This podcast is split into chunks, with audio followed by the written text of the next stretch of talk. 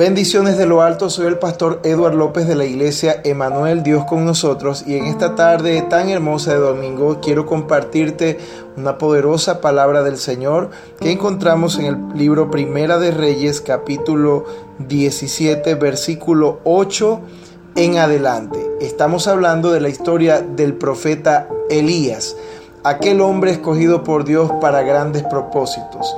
El gran Elías reconocido incluso por Cristo durante eh, los evangelios.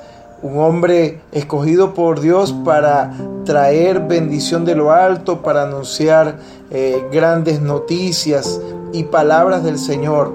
Lo estamos viendo en un instante en el libro de Primera de Reyes capítulo 17, en el que se encuentra saliendo del arroyo de Kerit. Se ha secado el arroyo, ya Dios ha hablado a su vida y le dice que se traslade a otro lugar. En predicaciones recientes estuvimos hablando sobre el arroyo de Kerit. Ahora Elías entra en una nueva etapa de su vida donde Dios le dice que va a tener que trasladarse a otro lugar. Leemos con la bendición del Padre, del Hijo y del Espíritu Santo. Dice, vino luego a él palabra de Jehová diciendo, levántate, vete a Zarepta de Sidón. ¿Sabes? Zarepta significa, su traducción habla de un lugar de prueba ardiente. Lugar de ardientes pruebas. Esto es Zarepta de Sidón. Y dice, y mora allí. En otras traducciones habla de permanece en ese lugar. Dios le está dando la instrucción a su siervo de que se dirija, salga del arroyo de Kerit para entrar a un lugar de pruebas ardientes y que permanezca en ese lugar. Muchos de nosotros pudiéramos sentirnos en estos momentos que estamos permaneciendo en lugares de pruebas fuertes de parte de Dios. Y dice, he aquí yo he dado orden allí a una mujer viuda que te sustente. Dios ya ha dado la instrucción para que seas sustentado en el lugar que te encuentras. Así que confía, permanece, está confiado en el Señor que Él tiene cuidado de ti como un hijo que eres de Él. Dice su palabra, entonces Él se levantó, ha sido obediente Elías, ha hecho lo que Dios le ha pedido. Entonces Él se levantó y se fue a Zarepta y cuando llegó a la puerta de la ciudad, he aquí una mujer viuda que estaba allí recogiendo leña. Y él la llamó y le dijo, te ruego que me traigas un poco de agua en un vaso para que beba.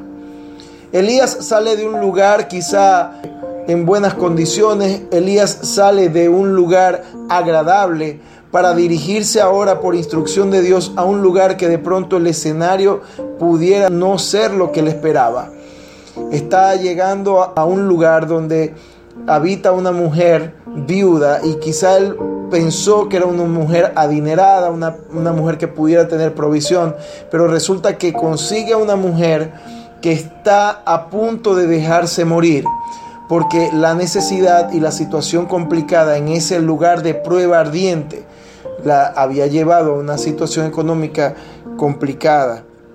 Dice su palabra que Elías le pide que le traiga un vaso de agua. Y dice, y yendo ella para traérsela, él volvió a llamar y le dijo, te ruego que me traigas también un bocado de pan en tu mano. A veces, cuando Dios toca nuestras vidas, cuando hay una petición de Dios, cuando hay una presencia del Altísimo en nuestra casa, nosotros accedemos a hacer un favor para la obra de Dios.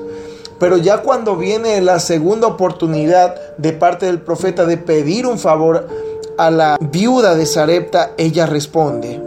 Y dice en el versículo 12, y ella respondió, vive Jehová tu Dios. Me detengo en esta primera oración que sale de la boca de esta mujer porque ella dice, vive Jehová tu Dios. Quiere decir que no era el Dios de ella, ella pudo haber respondido, vive Jehová mi Dios. Pero entonces nos está dejando saber la escritura que esta mujer no creía en Dios. Dice, vive Jehová tu Dios, que no tengo pan cocido, solamente un puñado de harina tengo en la tinaja y un poco de aceite en una vasija. Y ahora recogía dos leños para entrar y prepararlo para mí y para mi hijo, para que lo comamos y nos dejemos morir. Elías le dijo, no tengas temor. Esta mujer está en una condición de necesidad importante. Ya su determinación de subsistir se había agotado. Prácticamente la única provisión que tenía era lo que precisamente Dios le estaba pidiendo a través del profeta Elías. Ya no tenía alimento y estaba dispuesta a dejarse morir no solo ella, sino su hijo. Pero la voz de Dios te dice en este momento, porque quizá puedas sentirte por instantes como esta mujer, cuando ves que no hay provisión, cuando abres la nevera y de pronto no hay lo suficiente y Dios te está pidiendo que de alguna manera manifiestes eh, tu fe, que manifiestes tu confianza en Él. Y decimos, bueno, esta mujer tiene dos opciones, o complacer la petición del profeta o comer por una vez más y ya luego morirse. Ella recurre al hombre de Dios, le da esta respuesta y él contesta con una afirmación que viene a tu vida hoy. No temas, no tengas temor, le dice él. Ve, haz como has dicho, pero hazme a mí primero de ello una pequeña torta cocida debajo de la ceniza y tráemela. Y después harás para ti y para tu hijo. Quiero confesarte que la primera vez que leí esta palabra hace mucho tiempo, quedé impresionado de cómo este hombre, siendo un siervo de Dios, le pide a esta mujer que le dé lo único que tiene y primero a él. En mi cuestionamiento personal, yo me hacía la pregunta, ¿cómo este hombre, siendo un siervo de Dios, está dispuesto a quitarle del sustento a esta mujer que es viuda? Yo decía a mis adentros, él debió haber respondido, no, ¿cómo he de quitarte tu alimento? Eh, coman ustedes, yo veo cómo resuelvo en otro lugar, no se preocupen. Pero resulta que luego me es revelado lo que hoy quiero compartirte y es que el hombre de Dios representa la presencia de Dios. Y es importante para nosotros dejar en claro que para nosotros Dios es primero. En este momento la viuda tenía una decisión muy importante delante de ella si comer para ella solamente o demostrarle a Dios que para ella Dios era primero. Y así lo hizo. Dice su palabra que el profeta además le dio una promesa, porque Jehová Dios de Israel ha dicho así, la harina de la tinaja no escaseará, ni el aceite de la vasija disminuirá, hasta el día en que Jehová haga llover sobre la faz de la tierra. Entonces ella fue e hizo como le dijo Elías, y comió él y ella y su casa muchos días. Qué milagro tan sobrenatural. Ella le presenta de lo poco que tiene lo primero a Dios y Dios le multiplica en sobreabundancia mientras perduró el tiempo de sequía.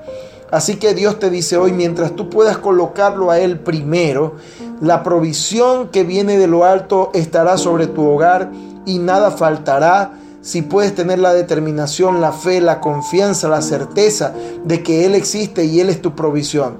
Preséntale primero a Dios y luego verás que hay promesa para ti de provisión de lo alto. Seguimos leyendo en el versículo 16. Y la harina de la tinaja no escaseó, ni el aceite de la vasija menguó, conforme a la palabra que Jehová había dicho por Elías. Por eso es tan importante confiar en los profetas de Dios. Segunda de Crónicas capítulo 20 versículo 20 dice, confiad en Dios y estaréis seguros, confiad en sus profetas y seréis prosperados. Esta mujer había permanecido segura porque Dios había tenido misericordia con ella hasta ese momento, pero luego se acerca a la presencia de Dios a través del profeta y le da una promesa poderosa. Ella confía en el profeta, bendice a este hombre, le presenta primero a Dios y la harina no escaseó y el aceite de la tinaja no menguó durante mucho tiempo. Ahora el versículo 17 narra una historia poderosa. Dice, después de estas cosas, aconteció que cayó enfermo el hijo del ama de casa. Y la enfermedad fue tan grave que no quedó en el aliento. Y ella dijo a Elías, ¿qué tengo yo contigo, varón de Dios? Has venido a mí para traer a memoria mis iniquidades y para hacer morir a mi hijo. Él le dijo, dame acá tu hijo. Entonces él lo tomó de su regazo y lo llevó al aposento donde él estaba y lo puso sobre su cama. Esta mujer acaba de ver un milagro poderoso de Dios, pero luego transcurre un tiempo y viene una enfermedad sobre el niño que ella tiene y pierde el aliento, pierde su vida. Ahora ella recurre al mejor lugar. Lo primero que ella hace es eh, cuestionarse si eso estaba ocurriendo por su pasado de pecado. Si era que todas sus fallas que se habían acumulado hasta ese momento venían a juicio a través de la presencia del profeta. Pero veremos más adelante cuáles son las verdaderas razones de que esto haya ocurrido. Dice, él le dijo, dame acá tu hijo. Ella fue a la presencia del profeta. Hoy Cristo te dice, dame acá tus cargas, dame acá tus problemas, dame acá tus situaciones, que yo tengo cuidado de ti. Dice, y clamando a Jehová, dijo, Jehová Dios mío, aún a la viuda en cuya casa estoy hospedado, has afligido haciéndole morir su hijo. Y se tendió sobre el niño tres veces, y clamó a Jehová y dijo, Jehová Dios mío, te, te ruego que hagas volver el alma de este niño a él. Y Jehová oyó la voz de Elías, versículo 22. Dios escucha la voz de tus profetas, de tus pastores. Por eso es que es tan importante que puedas crear una confianza con tus pastores, con los siervos de Dios, pero sobre todo confiar en Cristo Jesús. Dios escucha el clamor de nuestro Señor. Dios escucha el clamor de gemidos indecibles del Espíritu Santo. Tú puedes presentar delante de nuestro Señor toda situación y Él tiene cuidado. Pero también puedes confiar en sus profetas que clamando su voz será escuchada. Dice, y el alma del niño volvió a Él y revivió.